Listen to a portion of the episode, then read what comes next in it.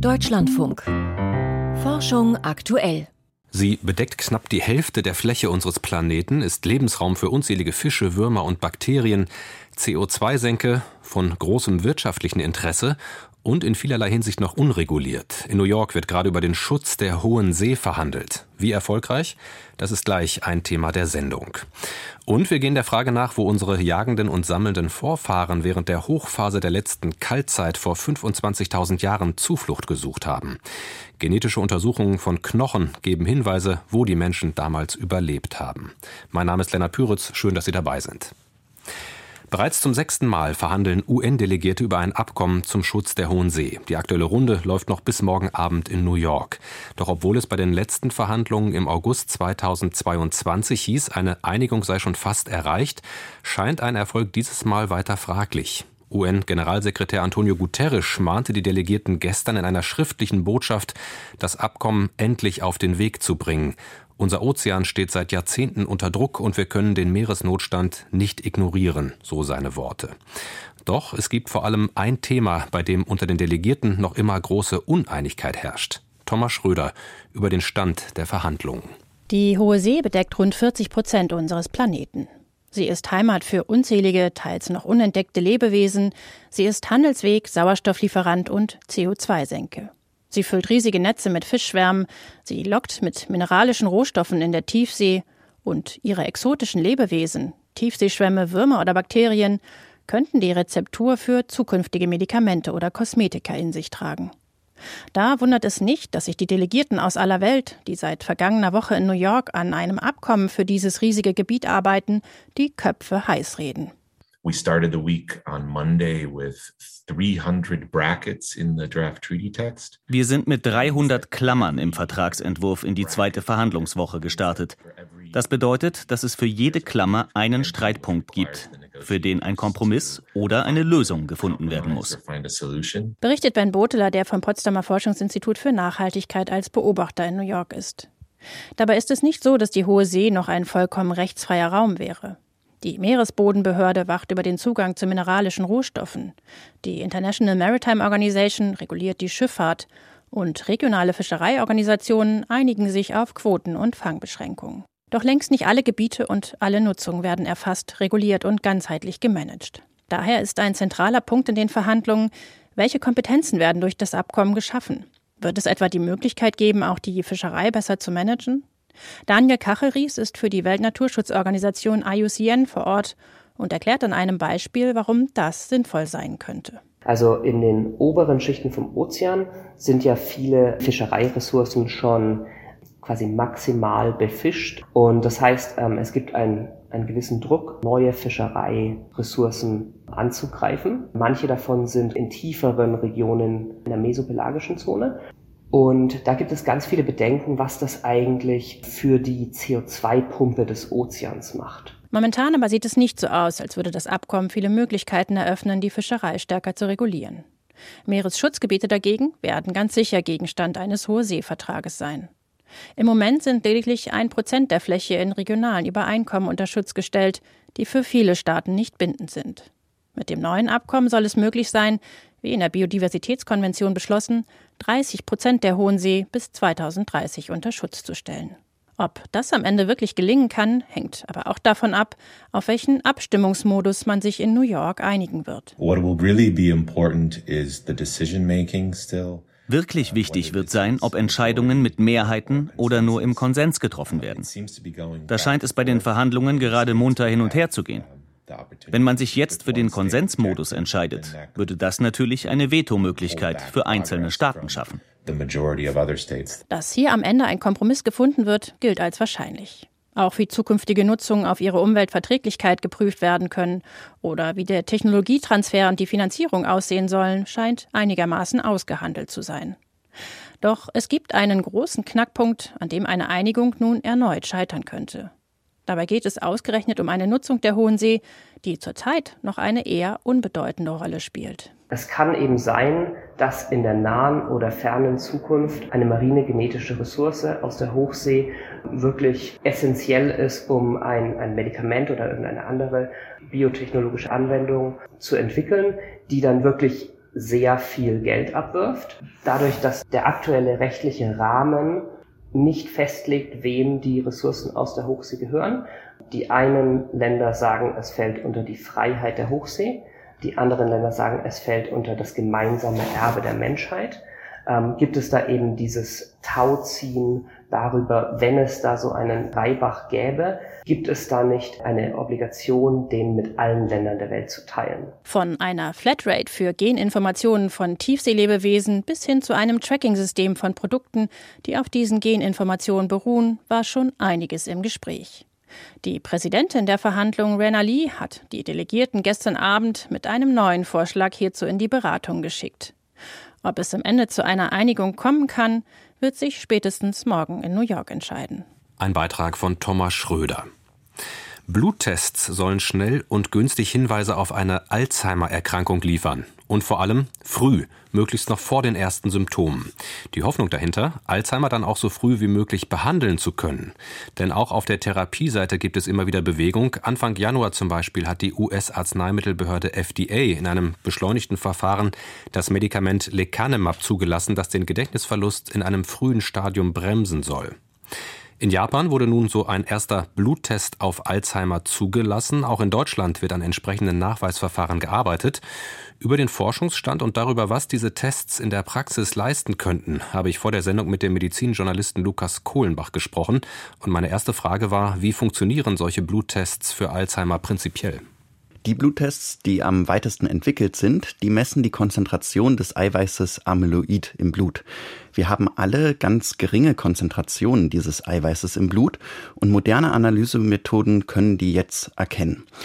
Vereinfacht gesagt sinkt die Konzentration des Amyloids im Blut, wenn es sich vermehrt im Gehirn ablagert. Und das ist genau der Prozess, der bei Alzheimer-Betroffenen auftritt. Mhm. Inzwischen ist ja bekannt, dass es Veränderungen im Gehirn bei Alzheimer-Betroffenen schon lange Zeit gibt, bevor sie sich Dinge schlechter merken können oder die Orientierung eben schwieriger wird.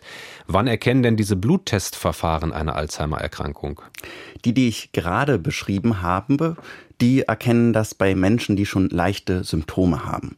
Aber es sind auch Testverfahren in der Entwicklung, die das schon weit früher erkennen sollen.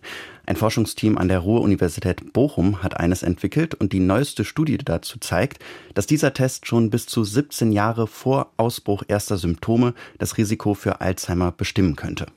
Dieser Test funktioniert etwas anders. Da wird nicht die Konzentration von Amyloid gemessen, sondern wie das Amyloid aufgebaut und gefaltet ist. Denn auch das verändert sich bei Alzheimer. Dieser Test ist noch in keinem Land auf der Welt auf dem Markt.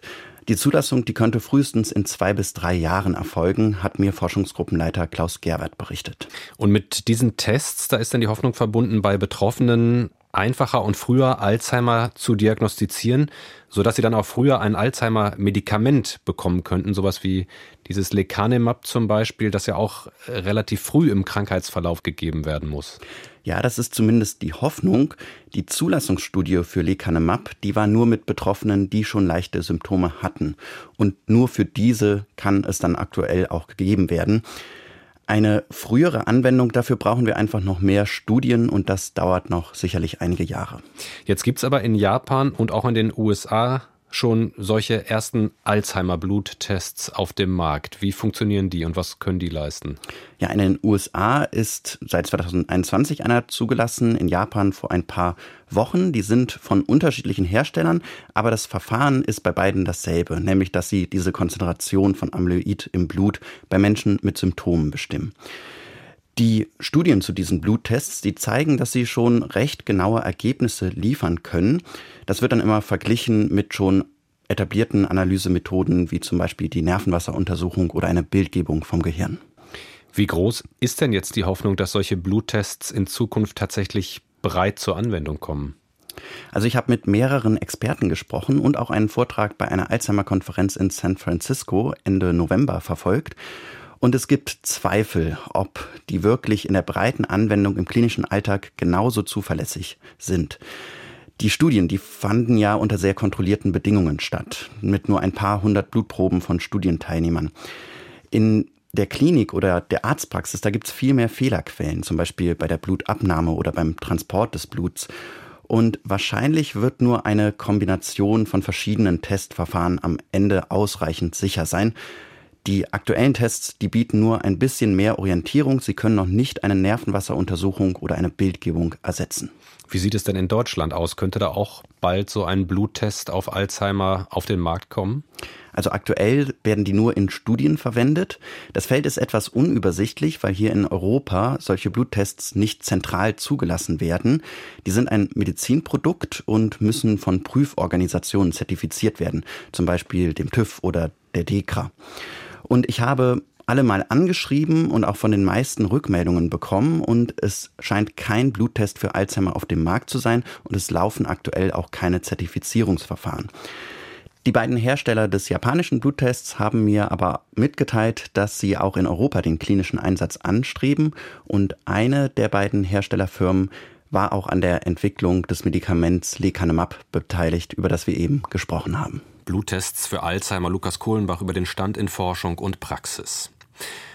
Vor zehntausenden Jahren haben Jäger und Sammler das heutige Europa besiedelt. Welche Kontakte es damals zwischen den einzelnen Gruppen gab, welche Wanderbewegungen sie gemacht haben und vor allem, wo sie Zuflucht während der kältesten Phase der letzten Eiszeit gesucht haben.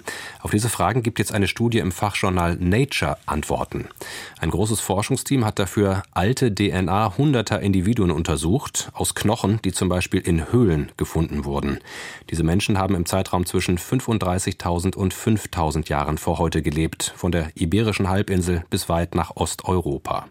Vor der Sendung habe ich mit einem der Autoren gesprochen, Professor Johannes Krause, Archäogenetiker am Max-Planck-Institut für evolutionäre Anthropologie in Leipzig. Und ich habe ihn zuerst gefragt, welche Rückschlüsse die Daten auch darauf geben, wie die Menschen damals ausgesehen haben. Also unsere genetischen Untersuchungen lassen uns zumindest ein paar Informationen über den Phänotyp, das Aussehen dieser Menschen erkennen. Also wir können zum Beispiel sagen, dass die Jäger und Sammler, die im Westen von Europa gelebt haben, zwischen 14.500 und dann ungefähr 8.000 vor heute, dass die dunkle Haut hatten, die wir tatsächlich genetisch zumindest nicht unterscheiden konnten von Menschen südlich der Sahara, aber helle Augen, also blaue oder grüne Augen. Und die Jäger und Sammler, die in Osteuropa in dieser Zeit gelebt haben, also vor ungefähr 10.000 Jahren, die hatten schon einige der Gene, die für helle Haut sorgen bei heutigen Europäern, hatten aber dunkle Augen. Und vermischen tun sich diese quasi phänotypisch auch unterschiedlichen Jäger- und Sammlerpopulationen erst beginnend vor ungefähr 8.000 Jahren. Diese Studie, die liefert ja eine ganze Reihe neuer Einblicke in die genetische Abstammungsgeschichte und die Wanderungsbewegungen unserer Vorfahren in der letzten Eiszeit. Was hat Sie dabei am meisten überrascht? Eine der größten Überraschungen war es tatsächlich, dass in Südeuropa die Menschen in der kältesten Zeit der letzten Eiszeit, also im sogenannten letzten glazialen Maximum vor ungefähr 25.000 Jahren, ausgestorben sind. Das heißt, wir sehen dort, dass die Menschen, die vor mehr als 25.000 Jahren leben, andere sind als die, die nach dieser Zeit vor ungefähr 20.000 Jahren dort leben. Das heißt, die Menschen haben die Eiszeit in dieser Region Europas nicht überlebt. Das ist anders auf der Iberischen Halbinsel, dort haben sie überlebt und scheinbar auch auf dem Balkan. Das heißt, es wurde sehr kalt und nur die Iberische Halbinsel und der Balkan waren ein sogenanntes Refugium, in dem die Menschen die letzte Eiszeit überlebt haben. Welche Erklärungsansätze haben Sie dafür, dass eben da bestimmte Regionen als Klimarefugien getaugt haben, aber so etwas wie die italienische Halbinsel, die ja bislang zumindest auch als Klimarefugium in der Vorstellung mitgedacht wurde, offenbar nicht von den Menschen in der Form besiedelt werden konnte? Die genetischen Analysen zeigen ganz klar, dass die Population der Jäger und Sammler sehr klein war. Also es wären wahrscheinlich nur wenige tausend Individuen, die dort in den einzelnen Teilen Europas gelebt haben. Die italienische Halbinsel war komplett abgeschnitten durch die Vergletscherung im Norden auf den Alpen und dann natürlich auch im Osten äh, auf dem Balkan. Das heißt, es war eine, eine Art Sackgasse und vielleicht war die Population zu klein, um in dieser kältesten Zeit dauerhaft zu überleben. Das heißt, die Überlebensbedingungen dort waren einfach nicht so gut wie zum Beispiel in anderen Teilen Europas und die Region war vielleicht zu klein beziehungsweise die Population abgeschnitten und dementsprechend war das keine gute Region ähm, für das Überleben im Vergleich zum Beispiel dann zum äh, Westen Europas oder zum Südosten Europas. Wann und von welchen Menschen wurde diese Region, also die italienische Halbinsel, dann äh, nach diesem Kältemaximum wieder besiedelt? Nach ungefähr 20.000 vor heute kamen Menschen aus der Balkanregion wahrscheinlich. Wir können gar nicht genau sagen, woher sie kommen, aber sie haben dann eine genetische Verbindung zum Nahen Osten und zu Anatolien. Insofern vermuten wir, dass es aus Südosteuropa kam. Wird Italien dann wieder besiedelt. Und vor 14.500 Jahren breitet sich diese Gruppe, die dann quasi in Italien sitzt oder im heutigen Italien, nach Westen bis nach Zentraleuropa und auch nach Südwesteuropa aus und verdrängt interessanterweise die dann dort ansässigen Jäger und Sammler. Das heißt, diese neuen Italiener, wenn man das so will, sind dann sehr erfolgreich und verdrängen in fast ganz Europa die zuvor lebenden Jäger und Sammler. Das heißt, auch ein spannender Befund hier, Jäger und Sammler verdrängen andere Jäger und Sammler. Wahrscheinlich waren sie besser angepasst an die zu dieser Zeit sich verändernden klimatischen Bedingungen. Nämlich vor 14.500 Jahren endet die Eiszeit erstmals, wird sehr warm und mit der Wärme breiten sich wahrscheinlich Wälder aus und wahrscheinlich waren diese Menschen besser an das Ökosystem angepasst als die Jäger und Sammler, die zuvor in der Eiszeit in der Mammutsteppe gewohnt haben. Das berührt jetzt meine nächste Frage. Äh, Kältephasen haben also ganz offenbar die Wanderung der Menschen damals bestimmt. Sie haben jetzt gesagt, dass auch dann andere Umweltveränderungen wie eine zunehmende Bewaldung da eine Rolle gespielt haben könnten. Welche weiteren Faktoren könnten denn noch eine Rolle dabei gespielt haben in diesem untersuchten Zeitraum, die sozusagen den genetischen Austausch zwischen den Jägern und Sammlern gehemmt oder gefördert haben? Was wir auch sehen, ist, dass zwischen 14.000 und 8.000 vor heute es relativ wenig genetischen Austausch zwischen den Jägern und Sammlern Osteuropas und Westeuropas gibt. Und erst ab 8000 vor heute scheinen die sich zu vermischen. Und das ist genau auch der Zeitpunkt, als die Ackerbauern aus Anatolien zu uns einwandern und scheinbar die Jäger und Sammler zumindest nach Norden verdrängen, aber auch an die Ränder verdrängen und dann scheinbar eine höhere Mobilität bei den Jägern und Sammlern zu finden ist. Das heißt, auch diese Ausbreitung neuer Gruppen wie der Ackerbauern scheint dann dazu geführt zu haben, dass es dort zu genetischen Veränderungen in in der Jäger- und Sammlerbevölkerung kommt. Wie gut können Sie jetzt anhand Ihrer Studie die Geschichte der Vorfahren der heutigen Menschen, der heute in Europa lebenden Menschen rekonstruieren? Wie gut können Sie da sozusagen eine Linie ziehen von vor Zehntausenden Jahren bis heute? Also alle Menschen heute in Europa, deren Vorfahren zumindest aus Europa stammen, haben einen Anteil, der von diesen Jägern und Sammlern stammt. Seit 37.000 Jahren haben wir immer Gene von Jägern und Sammlern, die weitergegeben wurden. Ein Großteil unserer Gene heute in Europa stammt allerdings von Ackerbauern, die aus Anatolien eingewandert sind. Aber je nachdem, woher man kommt, wenn man aus dem Baltikum kommt, hat man ungefähr 50 Prozent Jäger- und Sammlergene. Wenn man aus Sardinien kommt, nur ungefähr 5 Prozent. In Deutschland sind es ungefähr 20 Prozent. Das heißt, alle heutigen Europäer tragen diese Jäger- und Sammlergene. Und insofern ist es natürlich nicht nur die Geschichte dieser Jäger und Sammler der Vergangenheit, sondern auch der direkten Vorfahren der heutigen Europäer, die wir mit diesen Analysen untersucht haben der Archäogenetiker Johannes Krause über die Wanderungen unserer Vorfahren in der Eiszeit. Und jetzt möchten wir noch ein bisschen Ihr Interesse wecken für etwas Neues aus der Deutschlandfunk Wissenschaftsredaktion. Heute Abend läuft die erste Ausgabe unserer neuen Sendung Systemfragen, die das Magazin aus Kultur- und Sozialwissenschaften ablöst. In den Systemfragen geht es ab jetzt immer 20 Minuten monothematisch um ein aktuelles gesellschaftliches Thema. Und heute Abend geht es um die Frage, warum steht die Ethik bei neuen technischen Entwicklungen eigentlich so oft an zweiter Stelle? Da geht es unter anderem um die Debatte über Reproduktionstechnologie und Leihmutterschaft in Mexiko, mit der sich eine Anthropologin vor Ort beschäftigt. Oft wird nicht über die Perspektive der Leihmütter selbst gesprochen. Sie sind in der Regel Selbstmütter, weil das auch eine Vorgabe ist. Die meisten sind ledig, manche verheiratet mit mittlerem Bildungsabschluss. Viele sind katholisch, andere nicht. Sie wünschen sich mehr Kontakt mit den Wunscheltern und mehr Mitspracherecht im Prozess. Und sie fordern, dass die Leihmutterschaft nicht die einzige Einnahmequelle der Leihmütter sein sollte. Außerdem kommen Studierende der Technikphilosophie an der TU Darmstadt zu Wort. Wir brauchen ein gesellschaftliches Gesprächsklima, in dem es möglich ist, offen, sachlich und ohne Scham über Existenz- und Zukunftsängste zu sprechen und gemeinsam Lösungen dafür zu finden. Warum steht die Ethik bei neuen Technologien so oft an zweiter Stelle? Das ist also heute Abend das Thema in unserer neuen Sendung Systemfragen um 20.10 Uhr im linearen Programm und natürlich nachzuhören auf deutschlandfunk.de oder in unserer Audiothek-App. Und damit sind wir bei den Wissenschaftsmeldungen des Tages heute von und mit Magdalena Schmude. Die Cheops-Pyramide enthält eine bisher unbekannte Kammer. Schon 2017 gab es Hinweise auf einen zusätzlichen korridorartigen Hohlraum auf der Nordseite der Pyramide. Jetzt konnte ein internationales Forschungsteam den Raum nachweisen und ihn genauer untersuchen, wie die Wissenschaftler im Fachmagazin Nature Communications berichten.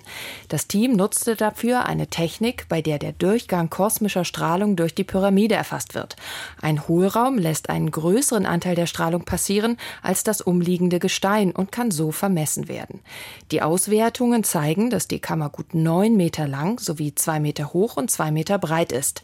Die Cheops-Pyramide ist etwa 4500 Jahre alt und gilt als eines der am besten untersuchten Bauwerke der Welt. Vier Astronauten sind auf dem Weg zur internationalen Raumstation. Zwei US-Amerikaner, ein Russe und ein Astronaut aus den Vereinigten Arabischen Emiraten sind am frühen Morgen an Bord einer Crew Dragon Raumkapsel vom Weltraumbahnhof Cape Canaveral in Florida gestartet.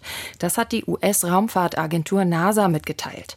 Etwa neun Minuten nach dem Start erreichte die Raumkapsel ihre Umlaufbahn gut 400 Kilometer über der Erde, wo sie am frühen Freitagmorgen an die ISS andocken soll. Der Start war eigentlich für den vergangenen Montag geplant, musste aber aufgrund technischer Probleme an der Falcon 9 Trägerrakete kurzfristig verschoben werden. Die Meereisdecke in der Antarktis ist erneut auf ein Rekordminimum geschrumpft. Mitte Februar war im südlichen Ozean nur noch eine Fläche von rund zwei Millionen Quadratkilometern mit Eis bedeckt.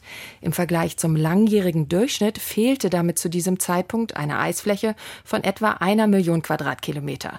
Das geht aus Satellitendaten hervor, die Forschende vom Alfred Wegener Institut ausgewertet haben. Die Meereisbedeckung in der Antarktis erreicht im September oder Oktober des Jahres mit bis zu 20 Millionen Quadratkilometern ihren Höhepunkt und schmilzt dann über die antarktischen Sommermonate bis in den Februar ab.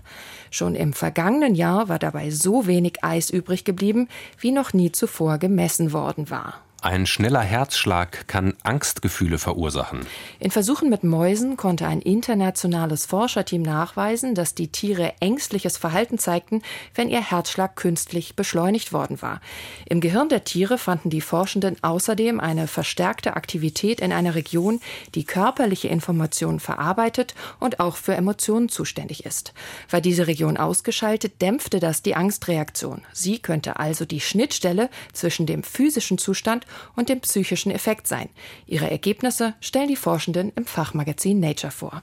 Die Wissenschaftsfreiheit geht international zurück. Das geht aus einem Update des Academic Freedom Index hervor, der von einem Zusammenschluss verschiedener Forschungseinrichtungen erstellt wird. Laut dem Bericht ist rund die Hälfte der Weltbevölkerung von dieser Entwicklung betroffen, unter anderem Milliarden Menschen in Indien, China oder den USA.